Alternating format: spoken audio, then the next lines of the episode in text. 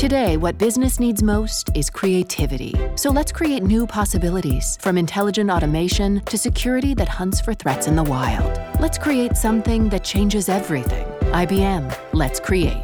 Learn more at IBM.com. Ah, eu comecei a olhar para isso com atenção uh, em 2000, ou seja, foi a minha primeira grande experiência digital quando fiz parte da, da equipa de, de criação do IOL. Uh, pai, na altura teve alguma graça, não é? Eu quando contei à minha mãe que ia sair de um jornal para ir trabalhar para um portal, a minha mãe foi, vais trabalhar para onde? É um portal, mas o que é um portal? Pá, é pronto, vamos ter um jornal, mas o jornal está só na internet. Está só na internet, mas eu não posso comprar o um jornal. Não, não, pode, não, não pagas nada, podes ler as notícias uh, sem pagar.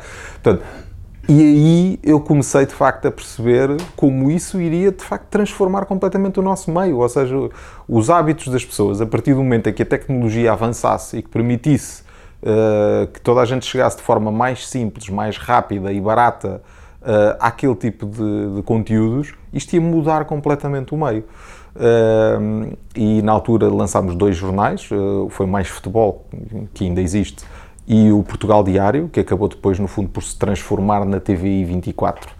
Uh, houve ali uma transformação, uh, mas uh, comecei pela primeira vez a trabalhar com as notícias ao, ao, ao, segundo, não é? E curiosamente naquele tempo apanhámos logo, lembro perfeitamente, o acidente do Concorde e o Kursk, o caso do Kursk, do submarino, bem, que nós foram dois casos assim brutais que, nos, que me fizeram, fizeram viver de facto esta coisa de atualização em cima da hora. Ou seja, nós estávamos sempre a qualquer coisa, bum, uma atualização, vai mais uma notícia, sai mais uma notícia, sai mais uma notícia. E conseguimos, de facto, uh, no dia seguinte eu comprava os jornais em papel e eu pensava, oh, mas isto nós já temos isto tudo há quase 24 horas, não é? Portanto, os gajos não conseguiram trazer nada de novo. Pá, eu aí, eu era miúdo, eu tinha, sei lá, 22 anos, 20, por aí, uh, percebi de facto como isto iria mudar tudo.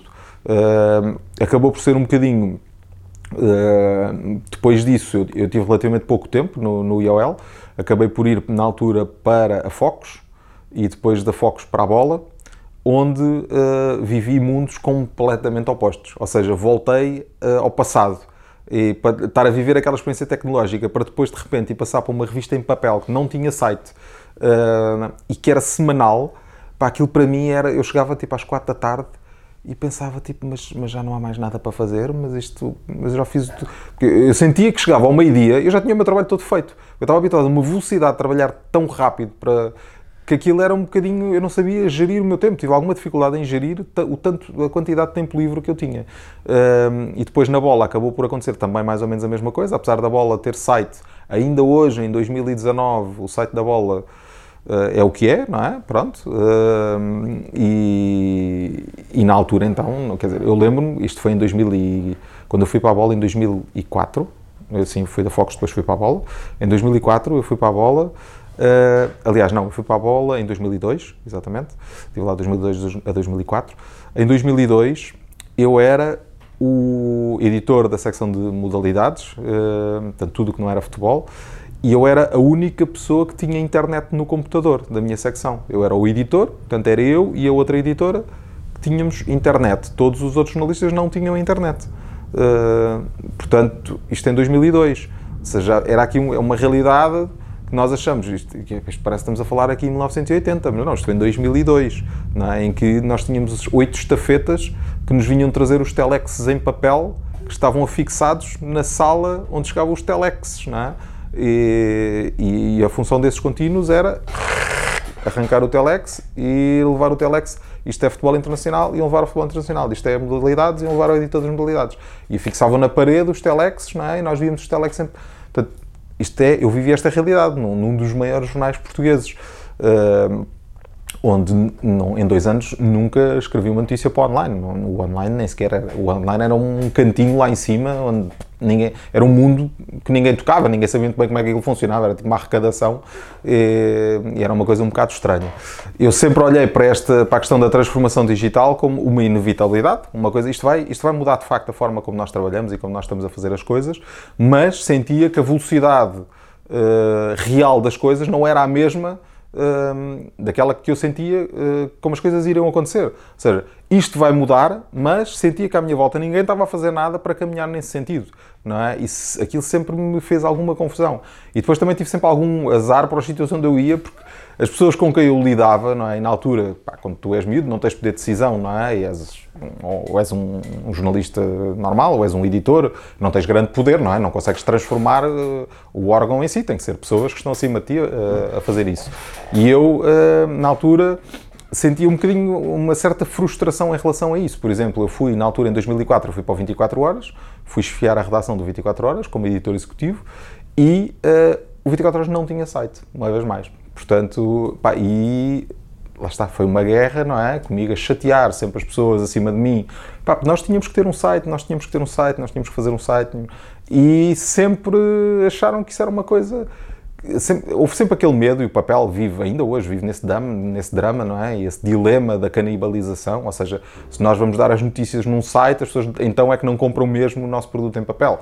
Bem, eu não tenho nenhuma solução para esse problema, não há qual é então, nem eu nem ninguém, não é? Toda a gente vai dando tiros em alguma direção uns acertam, outros não, portanto não há nenhuma ciência exata sobre esse assunto. Uh, acho que de facto o medo da canibalização uh, não faz sentido, não é? E porque lá está, porque se não formos nós a dar passos num determinado sentido, uma coisa é certa, é que há alguém ao nosso lado que vai dá-los. Portanto, pá, e é melhor que sejamos nós do que sejam os outros, não é? Portanto, eu acho que temos, sem, temos sempre que arriscar, temos sempre que tentar ser disruptivos, tentar ir sempre por caminhos por onde não fomos, porque de facto essa é a única maneira de tu conseguires descobrir algo de novo, não é? E se tu ficares quieto a fazer a mesma coisa que fazias há não sei quanto tempo e a fazer sempre as coisas da mesma maneira como se fazia, como tu aprendeste, uh, pá, aí, é, aí podes ter a certeza que, que, vais morrer, não é? Mais cedo ou mais tarde. Vais, estás no fundo ali com uma certidão de óbito quase com data marcada, uh, pá, pode mais um ano, menos um ano, mas isso vai acontecer. Há um desafio que também transcende um bocadinho os publishers, não é? Que é que as marcas, as agências de meios, as agências de comunicação entendam que a valorização do conteúdo em digital uh, é superior à do papel. Não há, para mim não há nenhuma dúvida em relação a isto, não é? Mas de facto isso continua a acontecer. Ou seja, nós continuamos a ter, ainda ontem, vou dar um exemplo, ainda ontem estive numa agência, numa grande agência internacional, uh, que uh, acredito que faça a gestão de milhões de euros para atribuir em publicidade e eles têm departamento de meios tradicionais, não é? com, com os outdoors, com o papel, os, os, produtos em papel, com a televisão e com a rádio. Ah, e depois têm lá dois que tratam do digital, não é? Ou seja, isto ainda é uma realidade hoje em dia, em 2020, não é? Nós vamos entrar em 2020 e o digital continua a ser olhado por muitas grandes agências como uma coisa menor ou como uma coisa uh, muito mais, que necessariamente tem que ser muito mais barata do que os outros meios. Mas porquê? Não é? Porquê? Porque se nós temos métricas que os outros não têm, não é? Eu consigo dizer a um anunciante que o artigo dele foi lido durante, uma, por uma média de 58 segundos por 8.634 pessoas, que dessas 4.312 são mulheres, e dessas que se calhar leram aquilo num device iOS. 70% leu num device iOS. Portanto, eu consigo lhes entregar estas métricas, não é? O que é que uma pessoa que faz um anúncio numa revista consegue mostrar ao anunciante? Que vendeu, sabe-se lá se vendeu, se são vendas diretas, não é? Uh, 3 mil revistas, ok, vendeu 3 mil revistas e quantas pessoas é que efetivamente viram aquele anúncio? Quantas é que uh, foram impactadas com a mensagem do anúncio, não é? Até podem ter passado pelo anúncio, mas nem ter olhado para ele, não é? Eu não sei se olharam ou não. O anunciante também não sabe e a agência também não sabe. Ninguém sabe. No entanto, se calhar esse anúncio custa 3 mil euros e se calhar se eu for pedir esses 3 mil euros para digital, acham que eu sou doido. Não é? E acham que no máximo isso vale mil. Não é? Mas porquê? Não é? Ou seja, quando isto mudar? Porque inevitavelmente isto vai mudar. Não, dizer, não faz sentido para mim que não mude. Não, não, acho que as pessoas não, são, não andam todas a dormir, não é? Portanto, isto vai ter que mudar, essa realidade vai ter que mudar. Aí sim vai ser o grande desafio dos produtos em papel, não é? Se, se acham que o papel hoje está em crise, então quando isso mudar, aí é que vamos ver quem é que sobrevive e como é que sobrevive. Um, porque de facto, sem dinheiro, tu não consegues montar projetos com qualidade. Não é? E muitas vezes a crítica que fazem a alguns projetos, aconteceu-me quando criámos a NIT, aconteceu-me também quando criámos a MAG. é muito fácil tu criticares e julgares, mas eu não acredito em projetos que não sejam sustentáveis. Não, é? não acredito em projetos que se endividam em cima de, com dívida em cima de dívida em cima de dívida, uh, financiados por uh, investidores com interesses que se calhar ninguém conhece ou que ninguém sabe quais são, e com que objetivos, um, porque é que alguém está a perder dinheiro, a perder dinheiro, a perder em cima de meios. Eu não, para mim, eu não gosto muito de trabalhar nesse modelo, prefiro projetos mais pequenos, mas que se consigam sustentar desde sempre, não é? desde o início. A MAG é um exemplo disso, não é? associado, obviamente, e, e, e tínhamos uma parceria com o Observador que nos permitiu, de facto, uh, essa lógica de crescimento ou, ou, do lucro quase desde o mês 1, não é? E, e, era um bocadinho essa a nossa ambição e que fomos conseguindo ao longo do tempo. Na MAG, na, na, quando criei a NIT, isso já não aconteceu, ou seja, obviamente tivemos uma necessidade de, um, de ter um investidor que foi financiando o projeto até ele, conseguir, até ele conseguir encontrar o seu caminho e se conseguir começar uh, a pagar a si próprio.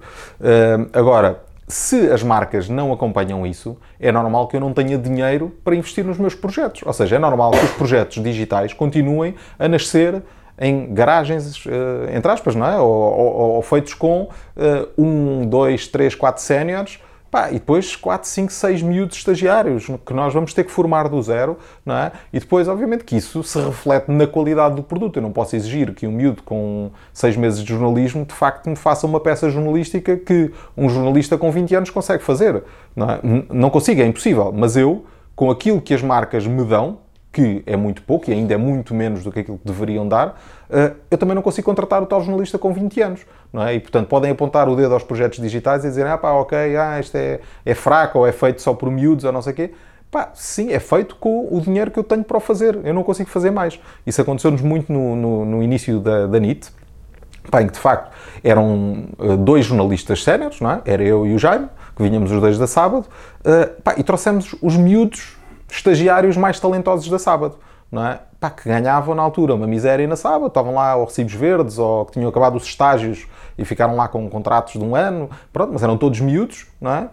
E nós trouxemos para a NIT, pá, que obviamente para nós era um desafio, ou seja, o, e, e muita, na altura, alguns dos nossos concorrentes, não é? Olhavam para nós e achavam que os nossos conteúdos ou eram fracos, ou que não tinham qualidade, ou tudo mais. Pronto, nós fazíamos, obviamente, aquilo que conseguíamos fazer com os meios que tínhamos para fazer naquela altura. Obviamente que esses miúdos também cresceram e evoluíram e ao fim de dois anos já não assim tão miúdos, e, é? e, os conteúdos também, obviamente, que já melhoravam, e também começar, o projeto já começou uh, a ter mais dinheiro para poder investir um bocadinho mais, não só na contratação de pessoas melhores, é? mas agora, isso é um processo, isso demora tempo, não é? Eu nunca faço julgamentos de projetos quando eles arrancam, não é? Porque eu sei as limitações que as pessoas têm para os criar e para os montar, não é? Uma coisa é, tu, é nós termos um player, de facto, que tem muito dinheiro, que, que em Portugal não há muitos, não é? Que qual é uma, o, o, grande grupo de comunicação que está aí a nadar em dinheiro, não é? Não há muitos, não é?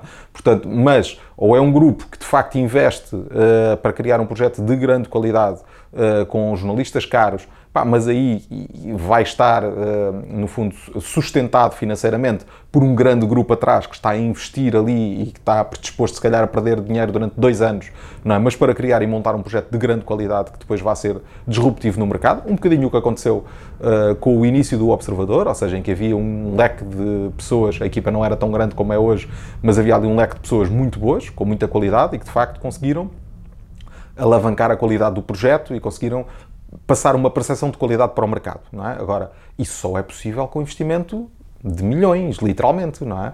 Não é possível quando se tem 18 mil euros para investir e para criar um projeto, não é? E, obviamente que a expectativa de quem está do outro lado, de quem está a ler, ou a análise de quem está do outro lado e de quem vai consumir o produto, não é? Muitas vezes as pessoas não sabem das limitações que estão do outro lado, é? Muitas vezes não sabem se nós temos 100 eh, mil euros, temos 5 não é? para investir, não é? Eh, apenas sabem que estão a ler um texto e, ele, e, e criticam e julgam não é? se aquilo é bom ou se é mau, e muitas vezes pessoas do próprio meio, não é? que é um, que me faz um bocadinho mais de confusão, não é? um leitor normal que não faz, não faz ideia como é que as coisas funcionam, pá, é dou de barato, não, é normal.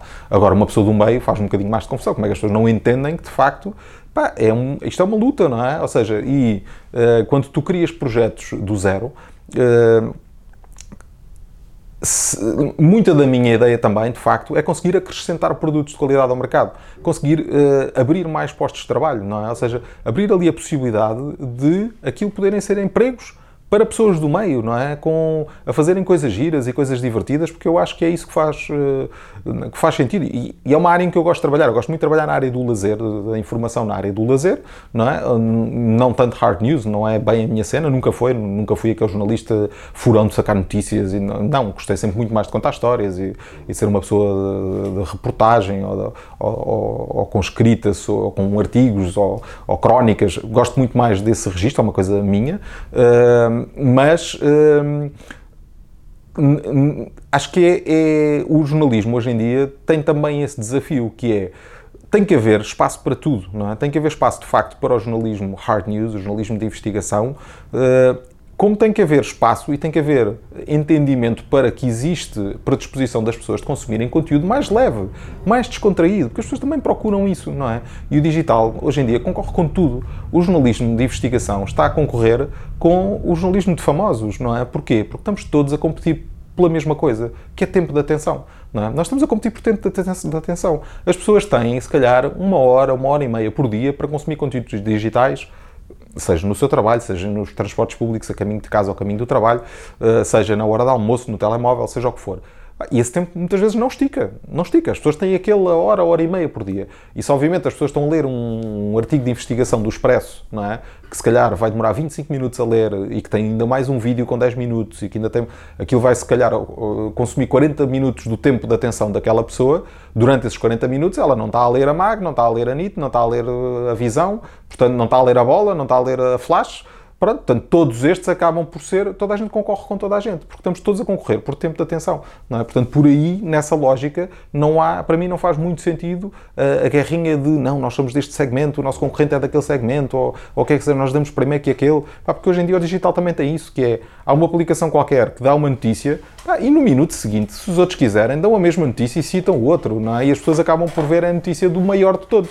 É? Quem tem mais capacidade de chegar a mais gente acaba por engolir os mais pequenos. Isto é um bocado uma lógica do, que eu não, acho justa, mas também mas acho que faz parte da vida, não é? faz parte deste jogo do digital. Eu acho que esses, esses decisores são aquelas pessoas que dizem uma frase, que é a frase que me conhece aquele meme do Batman e do Robin, que é um a dar uma chapada no Batman, são aquelas pessoas que dizem a internet é o futuro, não é? Apetece-me ser o Batman né, e mandar um chapadão na cara das pessoas que dizem isso, não é? A internet é o presente há 10 anos, não é? A internet não é o futuro, não é? A internet já é o... Quem acha que a internet é o futuro, muitas vezes são esses tais decisores que vão adiando as decisões para quando chegarmos a esse futuro. Pá, não, não. A internet é o presente há muito tempo, não é? Todo, basta olhar para o comportamento das pessoas. Ainda hoje, antes de vir para aqui, eu estava, eu estava em casa com o meu filho mais uh, novo, e ele tem 6 anos, Pá, e ele estava com o meu telemóvel a fazer uma pesquisa no Google em áudio. Ou seja, e eu estava a olhar para aquele comportamento e estava-me a lembrar de uma conferência, onde aliás tu, também estiveste, não é? Em que se estava a falar de SEO e da forma como o Google está a afinar os resultados de entrega por áudio. Ou seja, aquele comportamento que eu estava a ter ali a ver o meu filho a ter, não é? Porque ele ainda não sabe escrever, mas estava a fazer a pesquisa por áudio e de facto aquilo aparecia. E eu às vezes vejo-o a ver coisas no YouTube e não sei o que mais, eu pergunto-me como é que ele chegou até aqui? Meu? Como é que. Como, ainda, aconteceu neste fim de semana também. Ele estava a jogar um, um jogo na, na Switch, na, na, Nintendo Switch, ou Pokémon Shield Moon, não sei o quê, e eu entro na sala e ele estava com o meu telemóvel a ver um vídeo no YouTube sobre o jogo que ele estava a jogar. E eu perguntei-lhe o que é que estás a ver no telemóvel. E ele estou a ver como é que se transforma este Pokémon naquele, como é que se evolui este Pokémon para aquele. E eu nem liguei. Pá, e hoje, quando eu estava a ver aquilo, estava a pensar nisso. Mas agora é que eu percebo como é que ele chegou lá. Ele deve ter feito uma pesquisa por áudio, não é? Uh, para chegar até ao vídeo que lhe mostra como evoluir aquele Pokémon. E isto só acontece porque, de facto, o Google percebeu que isto é uma tendência. Isto vai ser uma tendência. E, portanto, nós não nos basta a pesquisa e afinar o SEO com base nas pesquisas de texto e manuais, mas também de áudio, não é? Entregar o melhor resultado possível quando nós pesquisamos em áudio. Portanto, essa transformação já vem e já está desde os nossos miúdos. Portanto, em Portugal, eh, se nós adiarmos e continuarmos a adiar cada vez mais decisões eh, estruturais que impliquem a digitalização de tudo o que está à nossa volta, nós estamos apenas a empobrecer o nosso próprio negócio. É? Nós estamos a chutar um problema para a pessoa que vem atrás de nós, ou, depois quem vier a seguir que, que lide com isso. Não é?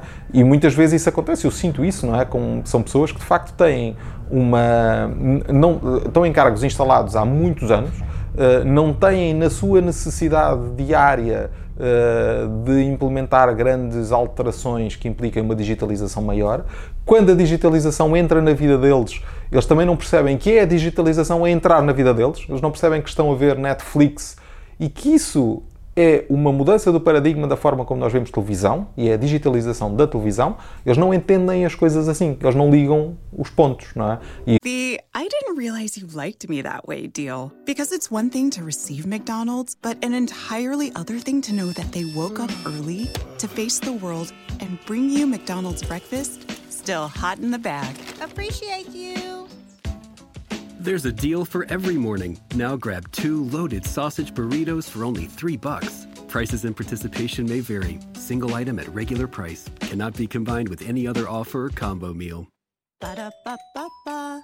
Geico asks, How would you love a chance to save some money on insurance? Of course you would. And when it comes to great rates on insurance, Geico can help like with insurance for your car, truck, motorcycle, boat, and RV. Even help with homeowners or renters coverage. Plus, add an easy to use mobile app, available 24 hour roadside assistance, and more, and Geico is an easy choice. Switch today and see all the ways you could save. It's easy. Simply go to geico.com or contact your local agent today. E há, há, cada vez mais gente assim. Eu vejo muitas pessoas, pá, e já está, e, é, quando nós pensamos, não são pessoas com 70 anos. Às vezes são pessoas com 50, com 48, não é?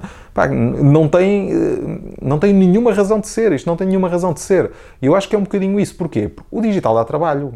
Não é? O digital não é uma coisa que isto é. Há pessoas que acham que estar a ser digital é ter uma página de Facebook, não é? Pá, não é isso. Não. Quando nós olhamos de facto para como transformar digitalmente o nosso negócio, tudo o que está à nossa volta, tudo o que implica crescimento e gerar novo, novo negócio, é uma coisa que dá trabalho, é uma coisa que nos obriga a pensar, que nos obriga a analisar comportamentos, muitas vezes obriga a estudos, não é? obriga a investimento, um grande investimento de tempo e de recursos qualificados, não é? Não é, não é qualquer pessoa que faz isso, não é? Senão, e nós na comunicação, na área da comunicação, temos sempre esse problema. É o problema, é aquilo que eu chamo é como os treinadores de futebol, não é? Toda a gente acha que é melhor treinador do que qualquer treinador de futebol. Na comunicação é a mesma coisa, não é? Há muitas e muitas empresas, sobretudo as pequenas e médias, não é? Continuam a achar que a comunicação, pá, se faz lá a, a prima do, do gajo dos recursos humanos, não é? Que, que, até tem jeito para escrever e trata da parte da comunicação. Isto acontece ainda muito e é enquanto basta olhar, não é? Para a quantidade de pequenos e médios negócios que nós às vezes olhamos para a pegada digital desses negócios, ou não a encontramos, ou encontramos uma coisa pá, anedótica, não é? Isto é muito frequente e o nosso tecido empresarial, uh, hoje em dia, uh, eh, 70% são pequenas e médias empresas, não é? Portanto, ou mais de 70%. Portanto, e é, são esses 70% que muitas vezes, para esses, a, a digitalização é uma coisa menor. O, o, digital é uma coisa só para geeks, é uma coisa que ainda não é bem para eles. E é, e, e depois há uma série de muletas e de, e de facilitismos em que nós entramos para nos justificar o não investimento na digitalização. Coisas como, ah, nós estamos aqui em Beja, é? as pessoas em Beja não ligam a isso, ou nós estamos aqui a trabalhar para pessoas com 45 anos, as pessoas com 45 anos não ligam muito a isso. Isto é, no fundo, nós a convencermos a nós próprios para adiarmos uma coisa que nos vai dar trabalho, não é? Porquê? Porque se nós continuarmos a fazer aquilo que sempre fizemos, ah, se calhar o nosso negócio não vai ter um impacto negativo grande nos próximos dois anos, não é? Vai estar e vamos cair um bocadinho nas vendas e vamos cair um bocadinho e vamos ver um, concorrente a crescer mais do que nós e se calhar passamos de número 2 para número 5, não é? Mas continuamos a faturar bem, continuamos a estar no top 5, não é? Mas depois, eh, daí a 7 ou 8 anos, já se calhar estamos em 15, não é? E já tivemos que despedir mais 10 pessoas. Portanto, isto é um efeito bola de neve, não é? Portanto, a partir do momento em que nós adiamos o problema e deixamos o problema para quem vier atrás, não é? E continuamos porque é muito mais fácil nós seguimos com a nossa vida, porque também não é aquela coisa, de repente vamos digitalizar o nosso negócio e no mês seguinte vamos aumentar 30% das vendas. Não acontece, isto também não acontece, não é? E é muitas vezes essa expectativa de... Uh, acontece muito na gestão de social media, não é? Que é aquelas uh, empresas que contratam uma agência para fazer a gestão de social media pá, e ao fim do mês querem resultado, mas que Não aumentei as vendas? Não, não sei o quê? Para que é que eu estou a pagar uma avança? De 850 euros se tu não me trouxeste negócio e não sei o quê. Pá, Obviamente, isto é uma coisa que demora tempo, é uma coisa que uh, não há nenhuma ciência exata. Então, quando se trabalha em redes sociais, não há mesmo nenhuma ciência exata, não há nada que nós façamos que sabemos que vai resultar, uh, que vai gerar negócio, que vai atrair pessoas para o site, que vai gerar cliques, que vai gerar interação. Não há ciências exatas, não há. Há coisas que tu muitas vezes pões e achas que aquilo vai bombar e aquilo não dá nada, não é? Há coisas que tu não dás nada por aquilo e aquilo resulta.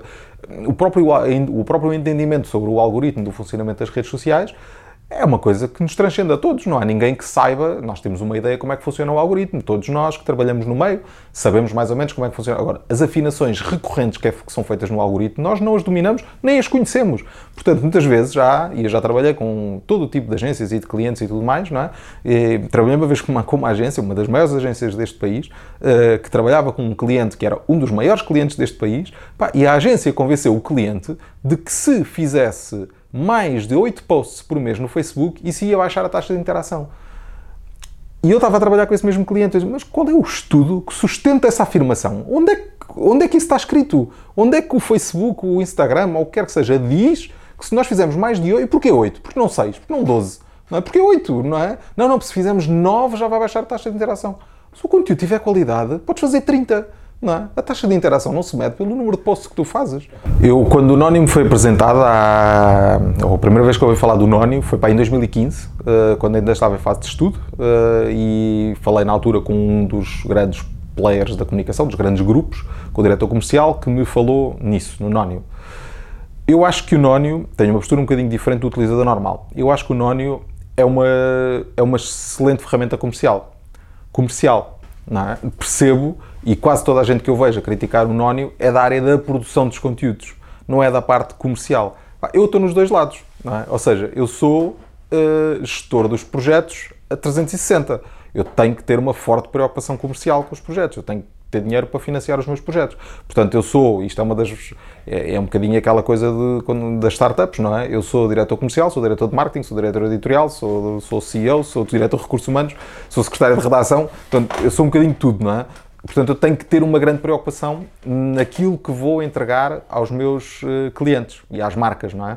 Portanto, o Noni, de facto, é uma ferramenta que permite uh, eu entregar conteúdo direcionado para um target que eu sei que vai gostar uh, daquele conteúdo ou daquela publicidade, ou vai ser impactado com a publicidade certa. eu percebo isso. Agora, a forma como o Nónio nos era apresentado a todas, a forma, o bloqueares o conteúdo caso não tenhas acesso ao Nónio, eu acho que isso é que está mal feito, não é?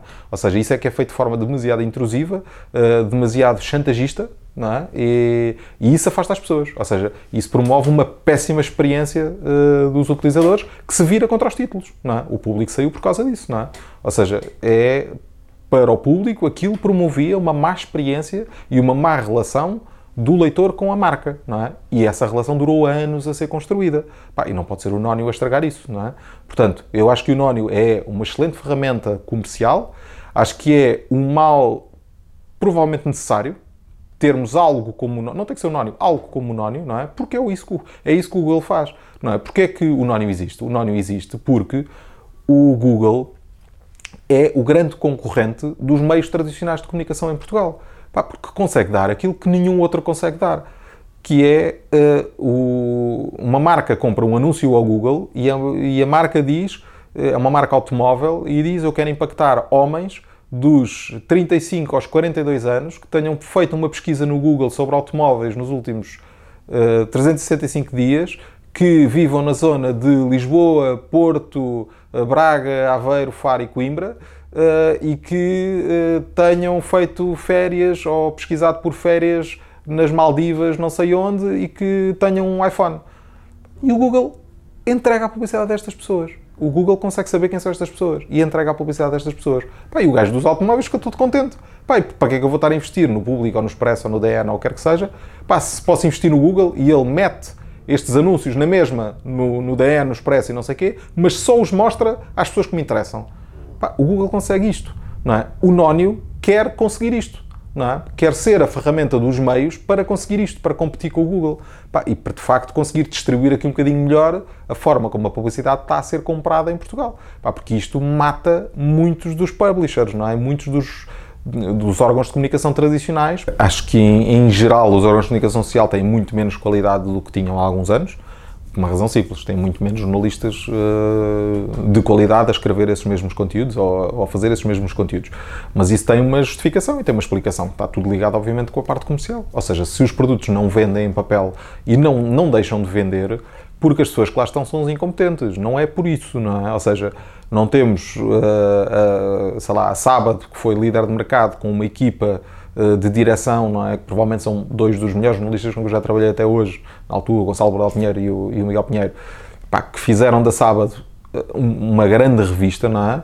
E, e que vendia, se calhar, 70, 80 mil revistas por semana e que de repente, ao fim de 10 anos, essas mesmas pessoas, com essa mesma qualidade, com a mesma equipa com que trabalhavam, portanto, jornalistas, todos eles de top, não é? Uh, em todas as áreas, os editores, a gente de muita, muita qualidade. A redação da Sábado, quando eu trabalhei lá entre 2011 e 2014, pá, foi das melhores redações que eu já conheci neste país. Pessoas com muita, muita, muita qualidade. no entanto, quando eu entrei, vendíamos 70 e tal mil, quando eu saí, vendíamos 30 e tal mil não é? Não tem a ver, de repente, aquelas pessoas que faziam aquela revista já desde 2004 ou 2005 não perderam qualidade, não desaprenderam, não deixaram. Não. O que mudou foi a vida das pessoas. É? Foram as necessidades das pessoas. E quando tu vendes 70, obviamente que tu consegues pagar determinado tipo de salários às pessoas. Quando tu vendes 30, não é? Estás com metade da faturação. Pá, se calhar não consegues sustentar uma equipa. E, inevitavelmente, pá, não consegues aumentar as pessoas boas, uh, provavelmente vais ter que despedir algumas, provavelmente vais ter que contratar pessoas mais baratas e isso obviamente vai se refletir na qualidade dos produtos.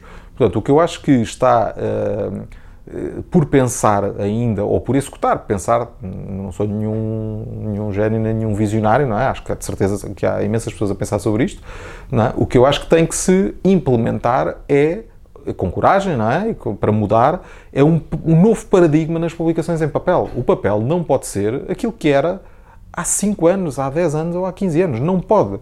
O público DN, o DN já o mudou, mas o público, ou o que quer que seja, não pode continuar a trazer notícias em que eu abro o jornal, leio o jornal, e 70% daquelas notícias eu já as li 24 horas antes. Isso é que não pode acontecer. Ou seja, o público se calhar tem que ser outra coisa. Tem que ser outra coisa. Não é? Se calhar a forma como aborda os temas tem que ser diferente, não é? Se calhar tem que ser muito mais analítico, muito mais opinativo e muito, mais, muito menos noticioso. Pá, porque as notícias, eu hoje em dia, o público traz uma grande manchete com uma grande notícia. O público chega às bancas às seis e meia da manhã, não é? Sete da manhã. Pá, eu acordo às sete e um quarto. Pá, eu abro a internet e a notícia do público já está no Observador, ou já está no DN, ou já está... E eu vou acabar por ler aquela notícia?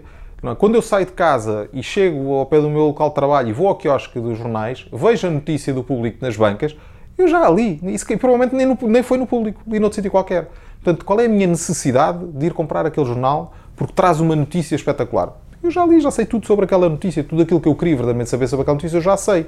E se calhar até já li e já vim no carro ouvir eh, a TSF ou a Rádio Observador, onde alguém está a fazer uma análise àquela notícia e que já me acrescentou coisas em relação àquilo que o jornal traz. Não é? Portanto, e, e, fui, se calhar, nos transportes públicos a ler no telemóvel, onde já encontrei a notícia num site qualquer, onde tem um fórum de discussão e onde já vi a opinião de montes de pessoas sobre aquela notícia. E já, já há mais três reações novas de ministros e não sei o que há aquela notícia. E quando finalmente eu chego à banca, já aconteceu tanta coisa para que aquilo para mim é old news. Não é? é old news. Portanto, é esse modelo que eu acho que, é, que tem que ser questionado, não é? Os jornais têm que trazer coisas absolutamente exclusivas e que não sejam uh, replicáveis, não é? Ou que não sejam uh, facilmente Uh, ou, ou, que não se possam copiar facilmente, não é? Preferia comprar um jornal desportivo que, em vez de me trazer notícias sobre o treino do Benfica ou quer que seja, pá, se calhar se eles agarrassem em algum dinheiro e pagassem se calhar um bom dinheiro para ter um, uma página de opinião do Mourinho ou uma página de opinião do Jorge Jesus ou que, pessoas que de facto nos, nos levem a querer comprar aquele produto, pá, eu tenho mesmo que ler aquilo. Isso acontece, e a opinião, eu acho que a opinião e a análise é de facto uh, ainda um motor que me faz procurar produtos em papel. Uh, porque de facto a predisposição. Eu já sei que são artigos grandes, não é? artigos analíticos, que eu vou uh, despender tempo a consumir aqueles conteúdos que eu gosto de ler, mas uma plataforma em papel predispõe-nos a isso, não é? Por isso é que é diferente de uma plataforma em mobile, não é? Por isso é que as pessoas acham que em mobile não tem muita paciência para ler artigos muito grandes. Se forem bons, claro que têm, é? mas, uh, mas têm menos do que no papel. Porquê? A mesma coisa que quando eu me sento em frente a uma televisão, no sofá, em casa, às nove e meia da noite, pá, eu consigo ficar, com o meu tempo de atenção, consigo, consigo ficar ali, se calhar, 50 minutos, uma hora e meia, a ver um filme, ou a ver uma série, um episódio normal. Eu não consigo, não tenho o mesmo tempo de atenção se estiver com o meu telefone, ainda que seja na hora de almoço, não é? Eu quero usar os meus 45 minutos da hora de almoço, se calhar para consumir 10 coisinhas pequenas e não para consumir uma coisa grande. É? Agora, quando eu me sento frente ao sofá, é diferente, a minha predisposição é diferente. Quando eu compro um produto em papel, é a mesma coisa quando eu compro um livro, não é? Ou seja, eu, eu, estou a ler um livro, não é? Eu já sei que vou ficar ali uma hora a ler só páginas de texto. E se calhar eu vou ler naquela hora 70 mil caracteres, não é? Ou 80 mil caracteres, ou o que for. Portanto, eu quando compro um produto em papel, a minha predisposição para gastar tempo com aquilo é bastante maior. Agora, não pode ser é coisas que eu já conheço ou que eu já vi, tem que ser coisas absolutamente novas, não é? E enquanto não se mudar de facto esse paradigma do que são os produtos de papel, e eu acredito cada vez mais que os produtos de papel têm que ser coisas feitas por pessoas uh, com equipas muito reduzidas, com pessoas com muita qualidade e sempre numa, numa perspectiva temporal maior, não é? ou seja, não diários, mas se calhar uh, mensais, não é? coisas mensais, com, feitas com, uh, por menos gente e com muita qualidade, e que de facto ofereçam conteúdo que não pode estar em lado nenhum, ou que não é o foco de lado nenhum, de nenhuma outra publicação. E uh, trabalharmos em nichos. Trabalhamos para nichos, não é? Ou seja, é muito mais do que haver uma revista generalista sobre uma coisa qualquer. Não, se calhar tem que haver uma, uma revista uh, unicamente focada numa área específica, numa área qualquer, não é? Agarrarmos e, uh, em vez do público ter uma área de ambiente, uma área de política, uma área de sociedade, uma área de desporto, ou quer que seja, não, haver um, um, focarmos só numa, não é? Vamos criar aqui só com um, um caso específico, sabe? Um exemplo do polígrafo, polígrafo não é? O polígrafo o, é um, uma ideia do Fernando Esteves, uma, uma excelente ideia, um ótimo produto, não é? Que é unicamente focado em fact-checking. Fact-checking, pronto. Ou seja, aquilo não serve para dar notícias, agora de repente vamos dar aqui uma notícia sobre o Orçamento de Estado ou o que é que seja. Não é para isso. O, público, o polígrafo não nasceu para isso, não é? Nasceu para ser fact-checking. Eu, eu acredito muito nesse tipo de projetos, não é? Em projetos completamente focados numa, numa determinada dimensão. E que não competem pelos milhões de visualizações e de page views e tudo mais. Não, não é isso, porque também tem estruturas necessariamente mais pequenas, mais curtas, não têm uma estrutura de custos gigantesca, não é? E o papel tem esse problema sempre, o papel é caro, não é? Ou seja, produzir um produto em papel é sempre bastante mais caro. Se nós em cima disso ainda temos uma estrutura de recursos humanos bastante cara e uma pós-produção com designers e com tudo mais cara, seja, é impossível nós rentabilizarmos um projeto deste género, não é? Mesmo temos de vender uma quantidade de revistas absurda que nós já muito dificilmente o iremos conseguir. Portanto, eu acredito muito num modelo de negócio diferente, em que somos, são muito menos uh, publishers generalistas e publicações generalistas e muito mais publicações mais focadas em determinados uh, assuntos, em determinados nichos, mas feitos com muita qualidade. Eu acho que a televisão e, a rádio são dois meios que de facto vão enfrentar agora nesta fase, ou já estão a enfrentar, uma fase de transformação grande, é? porque de facto é impossível nós não entendermos uh, a realidade uh, tal como ela é hoje em dia, em que as pessoas se calhar já consomem mais de 50% do seu tempo uh, outros produtos que não a televisão tradicional. Não é? quando digo tradicional, estou a falar da SIC, da TVI e da RTP, é? os três grandes generalistas. As pessoas, mais de 50% das pessoas que consomem conteúdos em TV já não estão a consumir estes canais. Não é? Portanto, isto obviamente que vai obrigar a que estes canais repensem a sua forma e o seu posicionamento. Portanto, o que eu acredito é que, de facto, aqui a transformação digital vai, que é necessária, é, é obrigatória nesse tipo de canais, porque isto vai estar intimamente ligado com a própria plataforma de distribuição. Eu acho que quando a plataforma de distribuição uh, se massificar uh, de uma forma diferente, eu acho que aquilo que eu acredito é que daqui a muito pouco tempo, a forma como nós vamos consumir televisão é nós chegamos a casa, nós ligamos a nossa televisão e aquilo não liga na RTP ou na SIC ou na TVI. A televisão liga como aparece o nosso ecrã de mobile. Ou seja, abre no universo de aplicações, não é? E nós selecionamos qual é a aplicação que queremos ver. Dentro da aplicação que queremos ver, selecionamos qual é o programa que queremos ver e vemos. Pronto. Ou seja, quando eu passar a ligar a televisão, não me vai ligar na SIC ou na TV ou na RTP. Não vai ser fundamental eu ser o canal 1 ou ser o canal 2 ou a posição que eu ocupo no, no cabo. Não é? O que vai ser importante vai ser eu ter conteúdos de grande qualidade. Conteúdos que as pessoas querem muito consumir. É? E aí, a SIC, a TV e a RTP vão estar a competir com as Netflix, porque eu, o meu ecrã sou eu que o vou organizar. Eu é que sei se quer ter a SIC uh, à frente ou se quer ter a Netflix em primeiro, não é? Tal como no meu mobile, eu defino quais são as aplicações que estão no meu primeiro ecrã, quais são as que estão no segundo e quais são as que estão no terceiro. Portanto, quanto mais qualidade e quanto mais necessidade eu tiver de consumir determinados projetos, eu consigo arrastar a aplicação para o meu ecrã inicial. É assim que eu acredito que a televisão se vai transformar. Uh, isto vai impactar grandemente com o modelo comercial, é? ou seja, como é que eu passo publicidade em conteúdos deste género. Ou vou partir para um modelo de subscrição paga, tal como existe uma Netflix ou uma HBO. Portanto, eu acho que este vai ser o grande desafio da televisão hoje em dia, porque já não vai ser.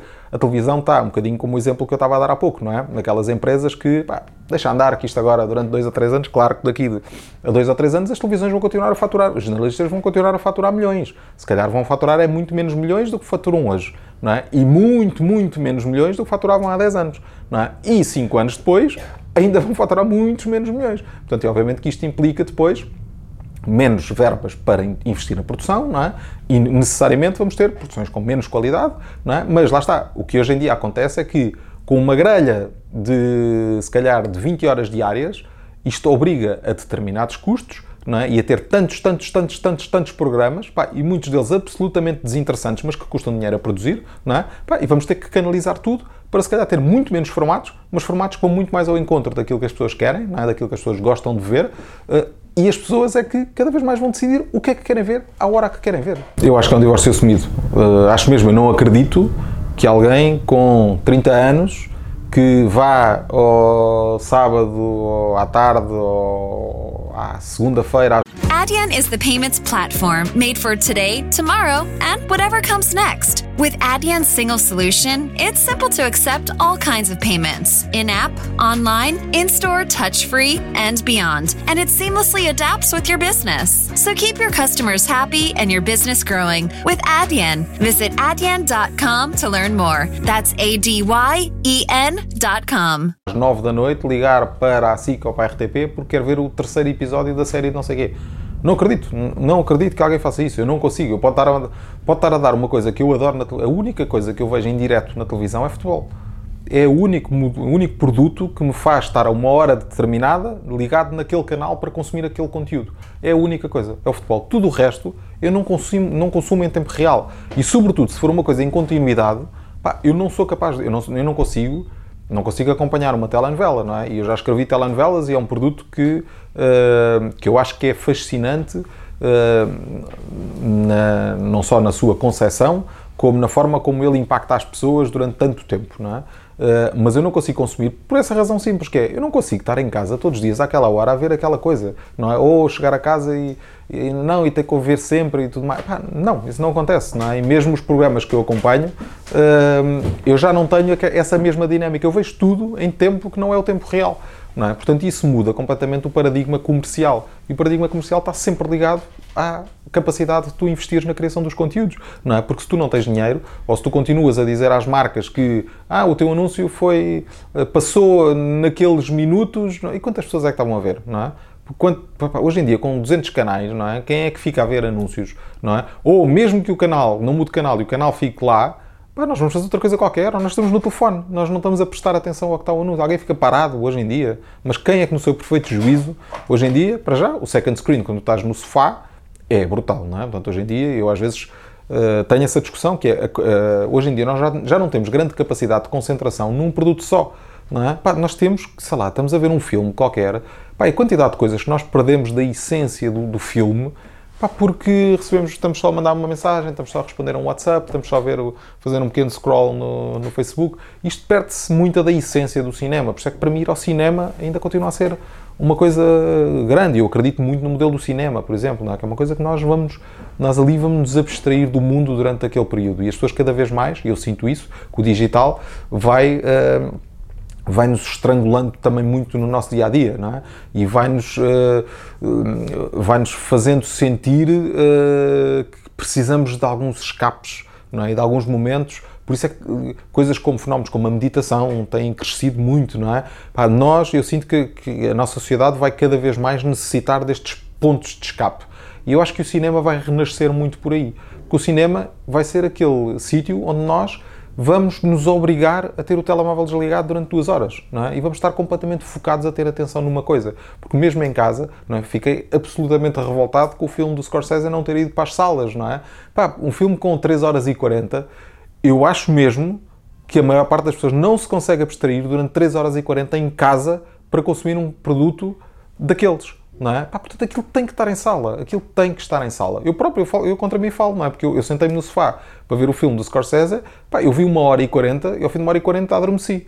Pá, não porque o filme fosse mau ou porque é que seja, porque eu estou, pronto, lá está, andamos numa vida tão uh, agitada e tão cansados que o sofá, pá, para mim é sempre o sinónimo, não é um sinónimo de estar a ver um filme de Scorsese. O sofá é aquele sítio onde eu aterro, se calhar ao fim do dia de arrastos, depois de deitar os putos e tudo mais, pá, se calhar estou ali a pôr uma coisa na Netflix só para ver e acabo por adormecer, mas não há mal nenhum porque depois no dia seguinte continuo.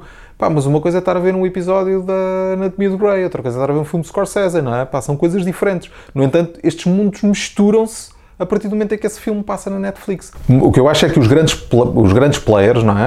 A nível mundial, então, como a Netflix, têm a capacidade de mudar o mundo não é? Tem a capacidade de, de editar as regras, não é? Portanto, eu acho que é isso que tem de facto a acontecer. A Netflix tem capacidade de estrear em sala e ter sucesso, e estrear em televisão e ter sucesso na mesma. Ou, mesmo que não tenha, são eles que têm que arriscar, porque eles é que têm o dinheiro para arriscar, não é? Não, não são os pequeninos que têm que cometer esses riscos, não é uma produtora portuguesa que faz um filme português e que estreia em sala, mas depois também passa na SIC pá, e aquilo em sala teve 400 espectadores, pá, e a produtora se calhar vai à falência, não é? Porque, não, ou seja, quem tem que de facto criar uh, essas, essas novas modalidades são os grandes players, não é? Que têm dinheiro para investir nessas coisas. Portanto, eu acredito profundamente que no mercado português, se o Irishman tivesse estreado em sala, ia ter um grande impacto.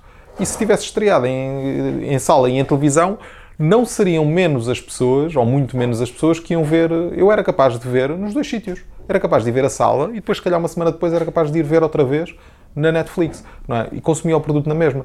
Portanto, porque de facto é um produto que se dirige a um segmento que tem perfeita predisposição para dar 10 euros para ir ao cinema ver o filme, não é? Ou seja, uma coisa era estrear um, lá um filme, o Zulander 3, não é? E aí, se calhar, estamos a falar de um target, não é? De miúdos e de, se calhar, classe CD, não é? A quem se dirige o filme Pá, que se só desse na televisão, claro que não iam pagar 7 euros ao cinema para ir ver, não é? Agora, um filme do Scorsese, não é? estamos a falar classe AB, não é? Pessoas que gostam mesmo de cinema, não é? E, e o drive delas não é ser o Irishman ou ser candidato aos Oscars, é ser um filme de Scorsese. Um filme de Scorsese tem que ser visto em cinema, não há...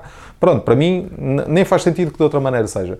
E, e eu não, não, concordo nada com o Spielberg, não acho nada que os filmes da Netflix não devam concorrer aos Oscars, porque aquilo é cinema, não é? O cinema, o que faz o cinema não é só a plataforma onde tu estás uh, a ver o filme, não é? Para mim, tu podes estar a ver um filme, se calhar não num telefone, não é? Mas num, em casa, num, num ecrã de 60 polegadas e podes ter uma percepção de que estás a ver grande cinema, não é? Uh, a experiência é outra, a experiência é diferente, mas eu acho que não tem a ver necessariamente só com o teu sofá ou com.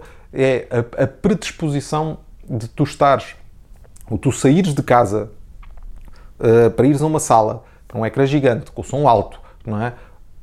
É tu estás a viver uma experiência completamente diferente do que aquela que estás a viver em casa, não é? E eu já tive, eu durante muito tempo, não tinha sequer televisão em casa, tinha apenas um projetor, não é? Onde, quer dizer, um projetor que tinha 120 polegadas na parede, não é? Portanto, para mim tudo era cinema, não é? Portanto, eu via aquilo sempre em ambiente de cinema. Não é a mesma coisa, não é? Não é, não é pelo facto de tu estares eh, em casa o ecrã ser maior ou mais pequeno, não é isso que faz o cinema, não é? Portanto, o cinema, o que faz o cinema só a qualidade dos seus produtos. Agora, a forma onde tu os veiculas é importante e faz, e, e, e faz muita diferença. E hoje em dia, sobretudo, eu acho isso. Acho que a digitalização nos estrafega, não é? Nos consome, nos uh, moe, não é? E que nos faz procurar refúgios, não é? Nos faz procurar, se calhar, para sítios tranquilos no Alentejo, onde, estamos, onde não há rede, durante um fim de semana. Pá, e o cinema tem isso, não é? O cinema tem isso, como tem um concerto, ou como tem... Pá, um concerto nem tanto, porque as pessoas estão no cinema, no concerto e passam se calhar metade do concerto a filmar e a pôr no Instagram e não sei o quê, em vez de estar ali a curtir o concerto.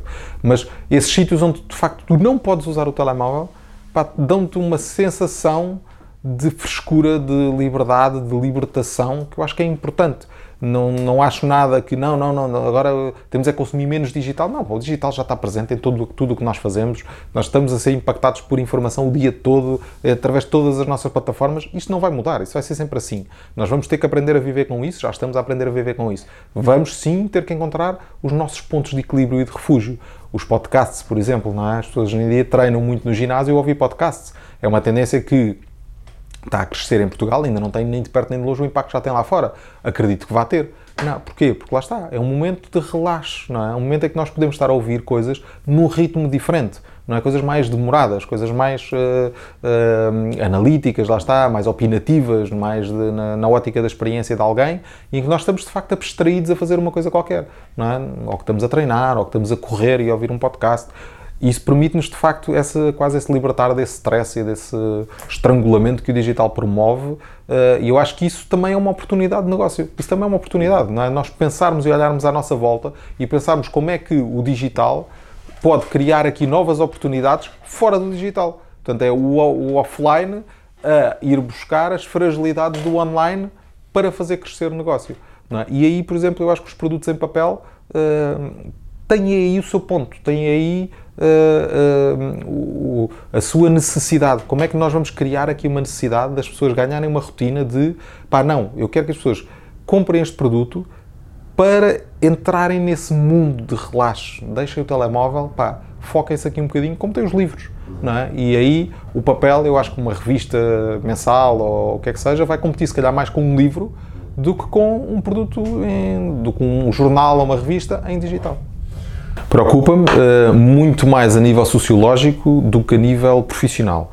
Ou seja, uh, para mim é de facto uma incógnita como é que uh, vão ser os skills sociais dos miúdos que hoje que nasceram com os telemóveis na mão. O que tipo de pessoas é que eles vão ser? Eu não sei, ninguém sabe, porque nunca aconteceu. Ou seja, isto é uma mudança no paradigma da humanidade. Nunca aconteceu o miúdo hum, que nasceu com o telemóvel nas mãos ter 30 anos. Nunca aconteceu. Portanto, nós não sabemos o que é que vai acontecer. Não é? Que tipo de pessoa é que estas pessoas vão ser? Não é? Vão ser pessoas com uma extrema dificuldade de socialização? Não vão? Vão ser pessoas que só conseguem comunicar através do mobile? Uh, vão ser pessoas com grande dificuldade em fazer amigos e em trabalhar em grupo? Eu não sei, ninguém sabe. Não sei. Não sei que pessoas é que nós estamos a criar. Uh, isso, como pai, obviamente preocupa-me. Também não sei se é bom ou se é mau. Também não sei se vão ser pessoas melhores ou piores. Não faço ideia. Não sei. Uh, é um risco, não é? Que, de alguma forma, nós vamos tentando controlando, controlar, tentando formatar os miúdos um bocadinho à imagem daquilo que foi a nossa infância, o que também não sei se é certo. Não, é? não sei. Não, é, é, quando nós pensamos às vezes, ah, não temos brincar para a rua e não sei o quê, isso é que era bom, isso é que era espetacular eu tenho ótimas recordações disso e acho que fui feliz nessa infância. Fui mais do que os miúdos são hoje? Eu não sei, não é? Eles não têm termo de comparação, porque se eu obrigar o miúdo a ir para a rua, ele não vai sentir a felicidade que eu sentia quando ia para a rua. Ele se calhar vai se sentir frustrado. Não, chega, o que é que eu vou fazer aqui? Não tenho nada para fazer. Não, é? estou aborrecido. Não sei o quê. Eu prefiro ir para casa Pronto, e está na zona de conforto dele. A minha zona de conforto era estar na rua a jogar ao 35 com os meus amigos, ou estar a jogar a bola e agarrar uma bola e ficar como ficava às vezes duas horas sozinho a dar chutes para uma baliza. Eu adorava aquilo, pronto, e era feliz assim. Se eu disser ao meu filho mais velho, olha, vai fazer isto, ele fica a olhar para mim, mas estás parvo? Ou, tipo, vou aqui dar os chutes para uma baliza vazia, duas horas? Mas, pá, para ele é, é ridículo, não é? Só pensar nesta ideia, não é? É uma coisa... Agora, eu se calhar ia dar chutes para uma baliza vazia durante duas horas porque não tinha Netflix, não é? Porque se eu tivesse a Netflix, cara, também não ia, não é? Eu, quer dizer, eu, eu adorava jogar computador e eu também fico quando as pessoas, ah, não sei o que, os miúdos hoje ficam. Eu ficava, pá, 10 horas a jogar Futebol Director, não é? Que era em num 48 capas, que era a coisa mais básica. Eu no outro dia estava a mostrar ao meu filho mais velho o Match Day que eu jogava no Spectrum Pá, e ele, eu perguntava tipo, mas os bonecos nem sequer saltavam, mas, mas são só 7 jogadores, não são 11 no futebol, mas, mas o que é isto? Em que o campo cabia todo num ecrã. Era, e ele, mas tu jogavas a isto? Mas tipo, pá, eu ficava horas a jogar aquilo. Não é? Agora, se eu tivesse o Pro Evolution Soccer ou o FIFA 20 uh, eh, disponível, eu, eu se calhar não ficava 10 horas, se calhar não largava aquilo, não é? O tempo todo. Portanto, nós muitas vezes só olhamos para o lado poético da nossa infância, não é? Não olhamos para o lado efetivo. Eu também via e consumia imensa televisão e só tinha dois canais. E se tivesse 200, não é? Pá, se calhar ia consumir. Ou seja, aquilo que os miúdos têm à volta, a oferta que lhes é apresentada, obviamente que molda o comportamento deles. Isto é inevitável, nós não conseguimos concorrer com isso. E ao impormos uh, os nossos modelos de infância aos nossos filhos, nós estamos a frustrá-los. Nós estamos a torná-los mais infelizes, não é? Porque uh, ou nós agíamos em conformidade todos, não é? Se eu digo ao meu, vai brincar para o jardim, eu chego ao jardim não está lá nenhuma criança. É? Ou nós impomos a todos os pais que mandem os filhos brincar para o jardim e assim eles chegam lá e encontram com que brincar e brincam uns com os outros, mas se calhar a brincadeira deles uns com os outros hoje em dia é andar a caçar pokémons com o telemóvel. Não é? porque já não é, não é andarem a saltar ao eixo. Pá, o mundo mudou. E nós muitas vezes temos dificuldade em entender e em aceitar isso, porque estamos agarrados a visões poéticas da nossa infância. É? E as visões poéticas da nossa infância, nós também, quer dizer, eu, eu gosto muito de lembrar que uh, ia jogar ao 35 para a rua e ficava lá o dia todo e não sei o que, que mais, Pá, mas, mas não gosto tanto, ou tento não me lembrar, ou nessa minha visão poética não aparece a quantidade de vezes que era assaltado na rua, não é? Uh, por causa disso, não é? Ou de, por passar o dia todo na rua, ou os problemas, de ou um exemplo frequente também, que é chegar a casa pá, e ficar tipo uma hora e meia ou duas horas à porta de casa, pá, não tinha telemóvel, não tinha como contactar as minhas, não tinha ninguém em casa, não sabia de ninguém, e ficava à porta, duas horas, ali, braços cruzados, sem nada para fazer, não é? Às vezes a dar toques na bola, ou, ou a tirar a bola, uma bola de ténis contra a parede. Pronto, durante duas horas não tinha nada para fazer, não tinha forma de contactar os meus pais. As pessoas hoje me dizem, ah, os miúdos estão com o telemóvel, são contactáveis e tudo mais. Pá, sim, é ótimo, não é? E é ótimo. Hum. Agora, o que eles fazem, o telefone hoje em dia não é só um telefone, aquilo é um computador com que os miúdos andam nas mãos, não é? Para tudo e mais alguma coisa. E aquilo, de facto, promove uma série de outros skills novos uh, nos miúdos que não são acompanhados pelo sistema educativo. Ou seja, os miúdos que nós estamos, uh, ou, que, ou, que, estamos, no fundo, uh, a enviar para as escolas, não têm nada a ver com os miúdos que são enviados para, que eram enviados para as escolas há 20 anos. No entanto, o miúdo que era enviado para a escola 20, há 20 anos vai encontrar a mesma realidade que o miúdo que é enviado para a escola hoje em dia. Pá, isso ainda gera uma frustração maior, não é? Porque o miúdo chega lá e de repente tens um professor de História a dizer que ele tem que decorar que em 1498 o Vasco da Gama chegou à Índia e que em 1500 uh, chegámos ao Brasil. E ele, pronto, pronto, ok, tudo bem, mas dois dias depois já não se lembra, não é? Mas se quer, se quer saber quando é que foi, pá, vai ao Google e em 3 segundos ele diz isso, não é? Eu não tinha Google, eu tinha que saber isso.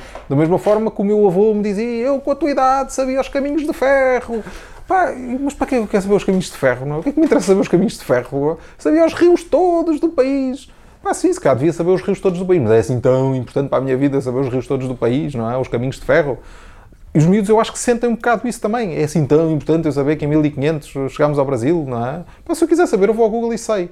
Na minha idade, se eu, se eu não soubesse isto, era burro não é? Não sabia, não tinha forma de o saber e tinha que ir quanto muito à enciclopédia da minha mãe, não é? Enciclopédia Luso Brasileira Ilustrada, não é? Um calhamaço assim, não é? Que eu quando queria saber coisas eu ia à enciclopédia, não é?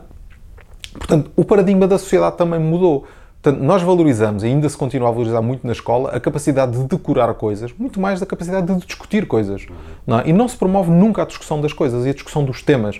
Não é? Os miúdos têm que cumprir programas em que têm que empinar e decorar e decorar e decorar determinadas coisas que eles vão esquecer-se três dias depois, tal como eu esqueci na faculdade. Não é? É? A minha faculdade pá, foi foram os quatro anos mais desperdiçados da minha vida, não é? Que eu estive ali em que me obrigavam a empinar demografia e, e, os censos de 1950, que eu tive que andar a fazer um inquérito sobre o, os censos do Barreira em 1950. Mas para quê? Para quê que eu perdi dois meses da minha vida com aquilo, não é? O que é que isso acrescentou à minha vida? Não me deu metodologia de estudo, não me deu uh, cultura geral, tá, Claro que há coisas que são importantes, e ainda hoje eu me lembro de coisas que aprendi na faculdade. E acho que, obviamente, a capacidade de tu estudares e de tu teres ter que saber coisas, promove-te também alguma curiosidade é? E eu acho que a curiosidade, eu digo sempre isto aos jornalistas, que é, para mim, eu não concebo um bom jornalista se não for uma pessoa curiosa.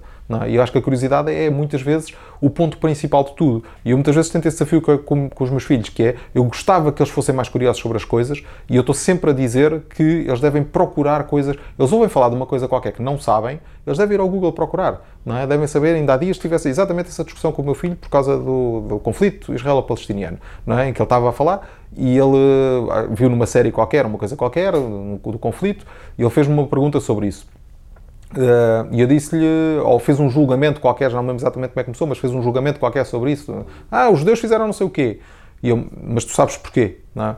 Tu sabes o que é que está na base disso, sabes o que é o conflito israelo-palestiniano. E ele, ah, não. E não, quando, quando viste isso, não tiveste curiosidade em pesquisar, em procurar sobre isso.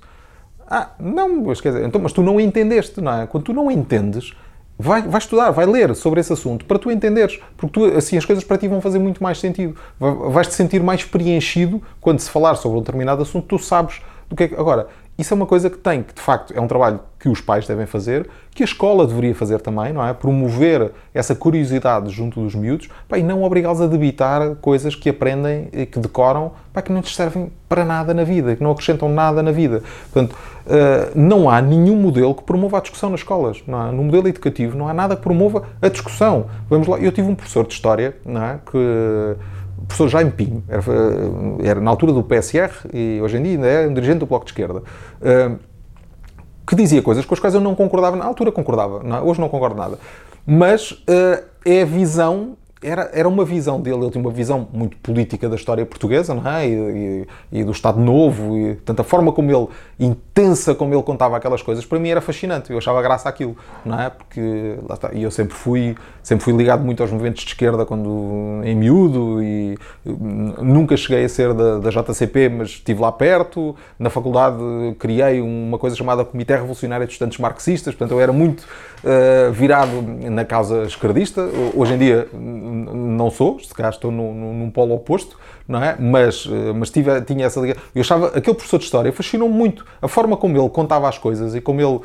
ele não, eu, eu já era, eu já me identificava, uh, quando ele foi meu professor, eu já era de esquerda. Portanto, não, ele não me tornou numa pessoa de esquerda pela forma como estava a ensinar. Mas promovia a discussão sobre as coisas, não é?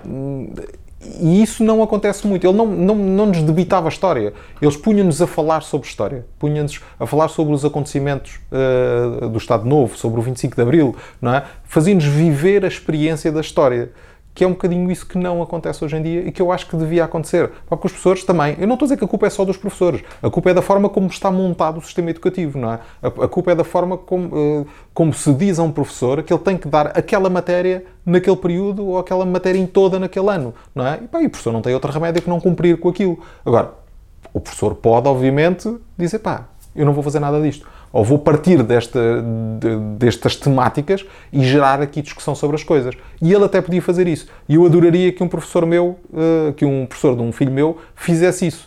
Mas se calhar no final do ano o miúdo ia fazer um teste eh, um global, não é? em que, que ia sair a matéria toda, pá, e ele se calhar ia ter uma má nota. Não é? E eu ia julgar o meu filho pela nota que ele teve no teste global e não por aquilo que estudou durante o ano inteiro. Isso está errado, está tudo errado. Estaria eu errado por estar a julgá-lo por causa da nota, não é? Estaria o, o professor, que se calhar era a única pessoa que estava certa, não é? É, é quem vai lá com culpa de tudo, não é? Pronto, portanto, eu acho que é preciso repensar de facto tudo isto, não é? E, e, e o, o, sistema, como eu vejo o sistema educativo, é, é, muito mais um sistema de opções, não é? Que não são dadas aos miúdos hoje em dia, não é? Tu desde muito cedo começares a direcionar o teu a tua área de ensino ou a tua escola para aquilo que tu queres aprender, naquilo que tu gostas de aprender. E não é aquele, ah, meu menino só gosta disto, não está a fugir àquilo. Pá, mas sim, claro que está a fugir e ainda bem que está a fugir, não é? Mas porquê? Pá, eu sempre fui mau aluno na matemática, não, é? não fui aluno de negativas, mas sempre fui um aluno de 3. Tinha aquele 3 para sapar, pá, era mesmo só para passar e está a andar, não é? Pá, e aquilo não me interessava, não era uma coisa, não era a minha cena. Pá, eu tive que levar com matemática até à faculdade. Não é sempre. E lá está, o tempo que eu perdia a praticar e não sei pá, eu hoje não sei fazer uma equação do sexto ano, pá, não sei fazer uma equação do sexto ano. A minha vida é muito pior por causa disso, sou mais burro por causa disso. Sinto-me limitado porque, se calhar, queria ajudar os meus filhos é? nas equações do sexto ano e não consigo, não é? E tenho que recorrer a um explicador quando não. Pá, mas, mas lá está, recorro a um explicador. Não, não é uma coisa que me traga assim tanto valor acrescentado à minha vida. Não estou a dizer que a matemática não é importante, é absolutamente decisiva em muitas áreas. Pá, para mim, para aquilo que eu já sabia que queria, para aquilo que eu sentia que eram as minhas vocações, pá, não era assim tão importante. É? E depois, quando, quando teve alguns elementos ligados à matemática que foram importantes para a minha vida, eu já tinha capacidade uh, e discernimento para saber isso e para estudar por mim, para ir perceber por mim, nomeadamente na área da economia, não é? que é uma área que eu gosto muito, eu gosto muito da economia, obviamente que há uma relação grande entre a economia e a matemática, Quando eu precisei de perceber coisas ligadas à economia, eu fui estudar por mim. E é isso que tem que acontecer. Os miúdos têm que chegar ao ponto em que eles próprios têm que ir estudar sobre coisas que eles gostam mesmo, não é? Gostam mesmo. É? Se, eu, se, eu, der um, um, um meu, filho, meu filho, por exemplo, com, quando estava no sexto ano, eu pulo numa escola de programação para crianças, programação informática, porque ele gostava da área da programação e tudo mais, e não sei o que, não sei o que mais. Ele adorava aquilo. Não é? Se calhar não gostava nada das aulas de, de, de, estudo do meio, não é? Mas adorava as aulas de programação informática. Agora, eu tenho que ir procurar fora do modelo educativo normal, porque isso não existe, essa oferta não é dada, não há essa opção, não é? Porquê? Pá, porque está tudo errado de base. É preciso repensar tudo de base, não é? Quem são os professores eh, que vão dar determinadas eh, matérias, não é? E ainda agora houve um problema na escola do meu filho com um professor de Tecnologias de Informação e Comunicação eh, que, pronto, que aconteceu na escola do meu filho, que ele foi, que agrediu um aluno na, na sua aula. Ah, foi, de, foi na escola do Foi, foi na turma do meu filho em que ele agrediu o, próprio aluno na aula de apresentação do professor. Pronto, e eu depois falei com o diretor da escola e tudo mais. Aquele professor não é um professor com habilitações para dar aulas. Porquê? Porque a cadeira de tecnologias de, de informação e comunicação não existe nas tais formatações de professores. Ou seja, quando tu és, quando a pessoa que vai dar aquilo não é uma pessoa que tenha uma especialidade em educação.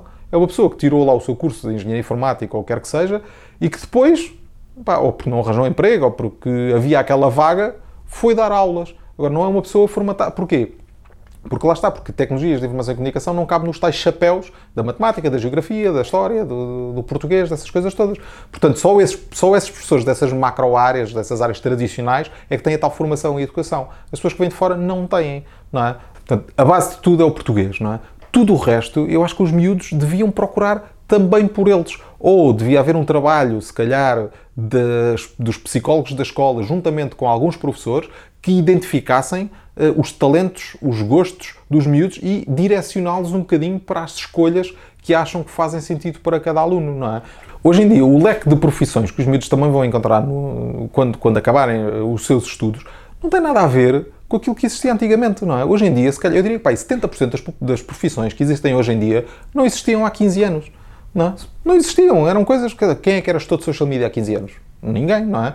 Se calhar quem era o diretor criativo digital de uma empresa? Não havia. Havia o diretor de recursos humanos, havia o diretor da contabilidade, ou o que é que seja, um diretor do departamento não sei do quê, mas não havia essas profissões novas. E se calhar esse departamento novo de, de, da criatividade digital tem mais 15 pessoas a trabalhar nesse departamento, todas elas em profissões que não existiam.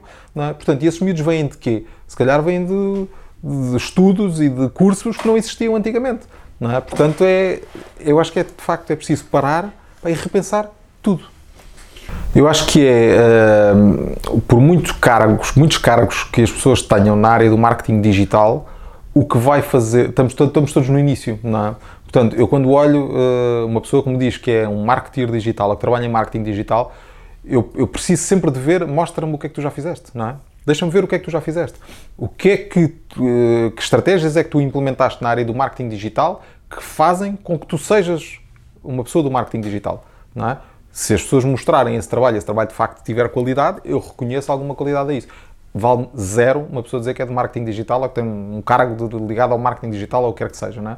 Porque para mim, uh, o digital é uma coisa muito simples. Eu acho que o digital é mesmo uma coisa muito simples. Acho que é uma coisa e e, e, eu neste momento eu sou empresário barra estratégia digital uh, uh, e trabalho muito na área da estratégia digital e que muitas vezes a estratégia digital é uma coisa tão simples quanto tentar ver o que os outros não veem. Não é? é tentar ver como é que tu podes acrescentar valor à vida das pessoas usando as ferramentas que estão ao dispor dela. Não é? Como é que tu consegues ligar dois pontos que estão ali e que mais ninguém os consegue ligar? Eu acho que o marketing digital é muito isso também é, é, tu conseguires ter a capacidade de olhar, olhar para o big picture, não é? E perceber como é que tu consegues misturar as peças que já existem e montar um puzzle interessante, não é? O puzzle mais interessante possível para uma pessoa, para uma marca, para o que quer que seja, não é? Portanto, não acho que, uh, continuo a achar que na base de tudo está a criatividade, não é? Ou seja, se as pessoas não forem criativas, podem tirar as pós-graduações que quiserem, as formações que quiserem, pá, se não for uma pessoa com rasgo, pá, esquece, não, vai acontecer. Vai ser sempre mais uma pessoa que só vai dizer que trabalha na área do marketing digital.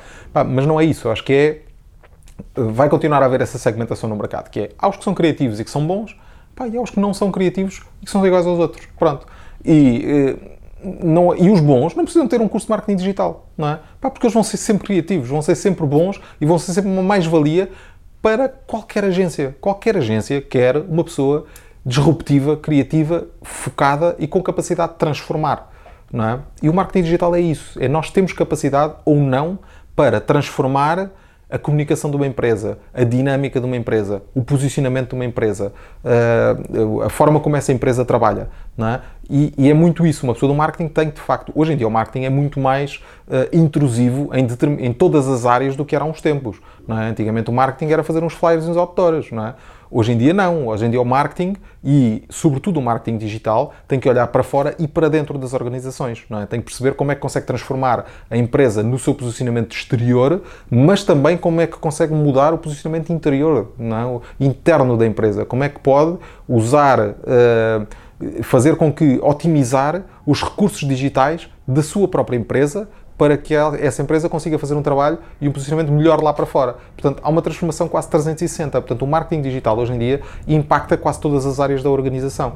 Ou pelo menos as pessoas têm que estar atentas a quase todas as áreas da organização. Têm que dominar a cadeia de produção completa, não é? Porque podem implementar micro decisões que começam no início dessa cadeia e que depois vão ter um reflexo no fim dessa cadeia. Não é? Portanto, tem que conseguir ter a capacidade de olhar para tudo. Não é? E isso não se aprende nas universidades, isso não se aprende nas pós-graduações, por muito boas que elas sejam. Ou tu tens ou tu não tens, não é? É um bocadinho, pá, eu, é, é, é, como um talento, outro talento qualquer, não é? Eu, eu posso trabalhar, ainda ontem estava a ver o, o Messi no, uma entrevista do Messi a falar da, da bola de ouro, ganhou a sexta bola de ouro e tal. E ele estava a dizer, ah, é com muito trabalho e muito empenho, estou a falar. Não é nada, não é nada, não é nada, meu. Pá, sério, não é por tu trabalhares 10 horas por dia, não é? Que tu és muito bom ou que és o melhor do mundo. Pá, tu és o melhor do mundo porque nasceste com esse talento, não é?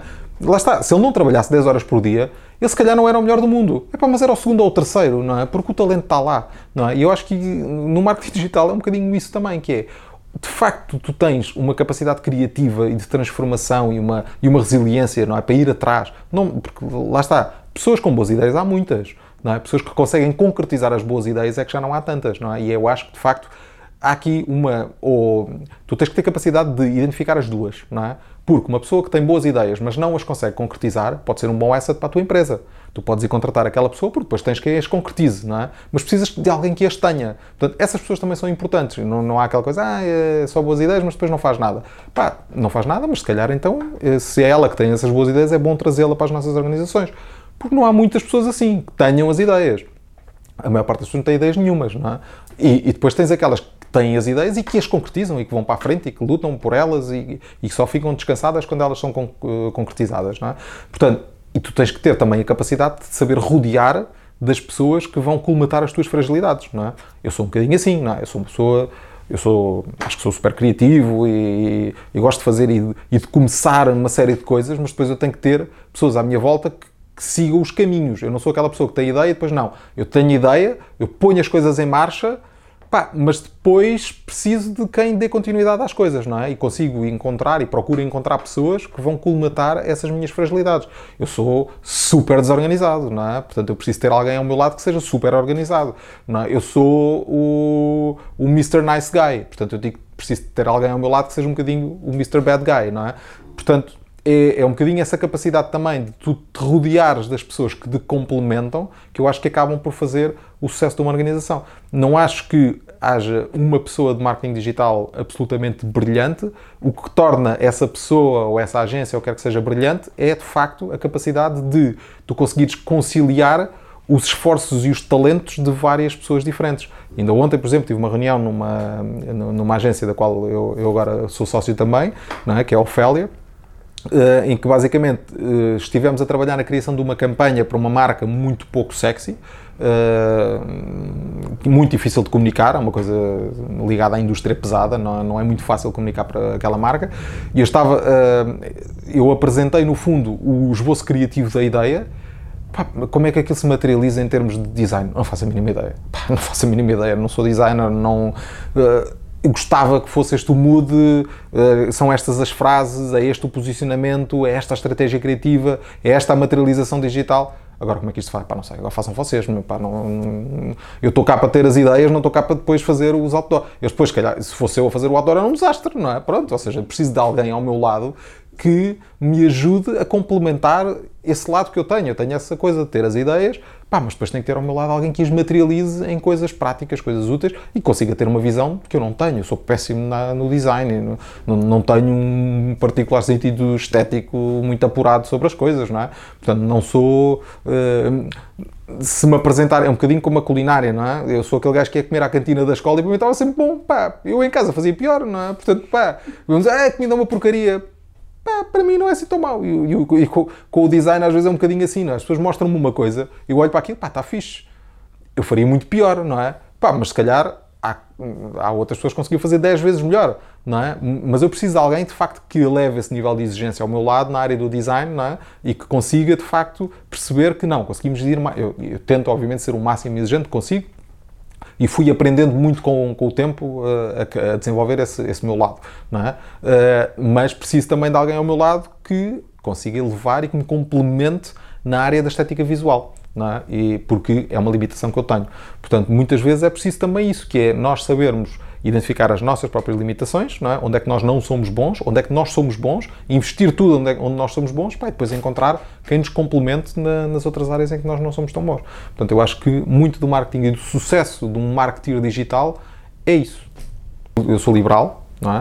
Uh, defendo um, defendo que o Estado deve ter uma intervenção limitada a, a setores absolutamente chave e decisivos na nossa sociedade um, e que deve ter um forte poder de regulação. Pronto. E acho que é aí que tem que investir de facto as suas fichas, não é? Em regular da forma mais eficaz possível a sociedade. Quando digo regular, não digo controlar, digo regular mesmo, garantir que uh, uh, os direitos dos cidadãos estão garantidos uh, com as ações das empresas que atuam no mercado liberal. Uh, o Google e o Facebook estão uh, muito, ou têm tido anos bastante tranquilos, porque de facto essa regulação era feita por pessoas que não entendiam o funcionamento das organizações. Ou seja, houve uma falha gritante na forma como essa regulação foi feita. Houve quase um livre-arbítrio na forma como estas empresas, as grandes empresas, se moviam neste mercado, conseguiam dominar em absoluto a informação e controlar em absoluto a informação aos olhos de toda a gente, sem que ninguém fizesse nada. É? Ou seja, eu não sou a favor da proibição e da limitação via proibição, mas sim de uma regulação afinada. Se calhar, em vez de estarmos a gastar tanto dinheiro na, com Estados pesados e burocráticos em áreas que não interessam nada, em áreas que deviam estar na mão do mercado liberal, não é? E investirmos fortemente numa regulação eficaz, numa regulação decente que permitisse que a economia crescesse de forma saudável e que os direitos das pessoas estivessem salvaguardados sempre. Não. Nós queremos estar e, e, vivemos ainda em sociedades em que o Estado está presente em demasiadas coisas e em que, obviamente, que o, o dinheiro dos nossos impostos não chega para tudo. É? E, ao distribuir o dinheiro dos nossos impostos por tantas áreas muitas delas absolutamente irrelevantes e insignificantes, onde eu acho que o Estado não devia estar, não é? nós não estamos a canalizar esse dinheiro para coisas verdadeiramente importantes. E por isso é que estas coisas acontecem, ou também por isso é que estas coisas acontecem. A indústria anda à frente do próprio Estado, ou seja, quando nós estamos a trabalhar num laboratório antidopagem, as pessoas que trabalham no laboratório antidopagem pá, são especialistas em doping, elas sabem o que é que os outros andam a fazer, não é? Quando uma grande empresa contrata um, um diretor informático para proteger uh, e para montar um sistema de segurança, provavelmente vai contratar um hacker, não é? Ou o melhor hacker que existe no mercado porque ele sabe o que é que os outros hackers, de que forma é que os outros hackers vão atacar. Portanto, também no sistema de regulação, eu acho que o Estado devia investir nas melhores pessoas que existem no mercado não é? Portanto, devia acabar com aquela coisa de não, não podemos pagar mais do não sei quantos e temos que abrir um concurso público. Ou seja, há uma máquina burocrática montada tão grande em cima de Estados tão pesados que fazem com que a sociedade se torne ineficaz, não é? Que não consiga, de facto, defender os nossos direitos, que é isso que um Estado, acima de tudo, deve garantir. Não é? é a nossa defesa, é a defesa dos nossos direitos. Pronto, ponto final. Não é? Não, obviamente a nossa saúde e a nossa educação. Isto são as áreas-chave onde um Estado deve estar. Não é? E defender a nossa, uh, os nossos direitos e defender os cidadãos é também defender isso, não é? É também defender uh, uh, a proteção dos nossos dados, em que é que os nossos dados estão a ser usados. Não é? E isso faz parte de um tal sistema que eu entendo que devia ser, sim, muito forte e bem feito, bem construído com as pessoas certas, da regulação uh, desse mercado e do mercado digital, não é? De facto, para limitar o tal livre-arbítrio que o Facebook teve durante muitos anos, não é? E o, e o Google também continua a ter. Ou seja, eu acho que o caminho é muito por aí. Também na questão das criptomoedas e das moedas digitais e das moedas criadas por esses players, eu acho que uma vez mais deve haver uma vigilância e uma regulamentação base forte e consistente que de facto não permita esse tal livre-arbítrio, não permita que de, de, repente sejam os donos do jogo. Não é? Os donos do jogo devem continuar a ser os Estados soberanos. Não é? Agora, não é, uma vez mais, através da proibição que isso vai acontecer, porque se nós vamos proibir, no dia seguinte já existe isso no mercado negro. Não é? Portanto, não é por aí. Eu acho que é sim na regulação, numa regulação efetiva, eh, muito vigilante e essa vigilância feita pelas pessoas certas. Não é? E essas pessoas só estarão lá pá, se de facto forem os melhores do mercado. E os melhores do mercado custam muito dinheiro. Pá, mas é para aí que tem que ser analisado o dinheiro dos nossos impostos.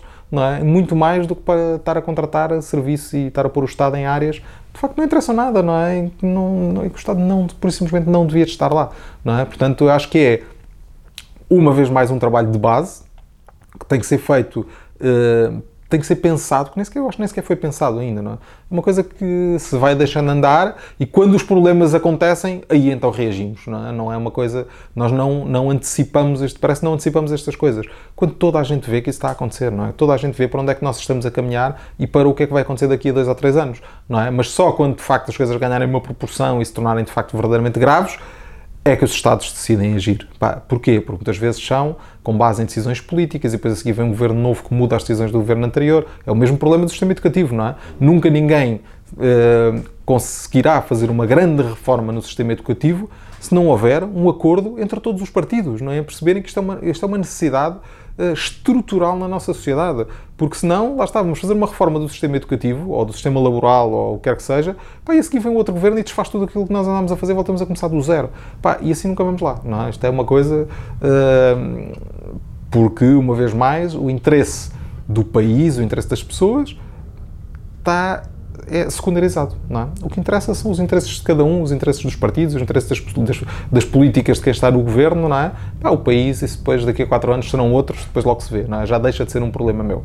Pá, e não é isso, eu acho que é preciso de facto aqui repensar as coisas todas do zero e pôr de facto o interesse dos nossos filhos, das crianças, do país, acima de tudo o resto, não é? Encontrar uma solução concertada entre toda a gente para que os problemas se resolvam, senão eh, acho de facto que temos um, um caminho perigoso, uh, muito perigoso pela frente.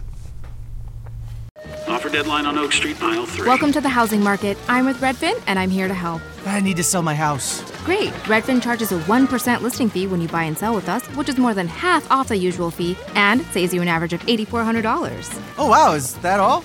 Uh, yep. I'm kidding. You had me at 1%. Want to win? Sell with Redfin. It's real estate done right.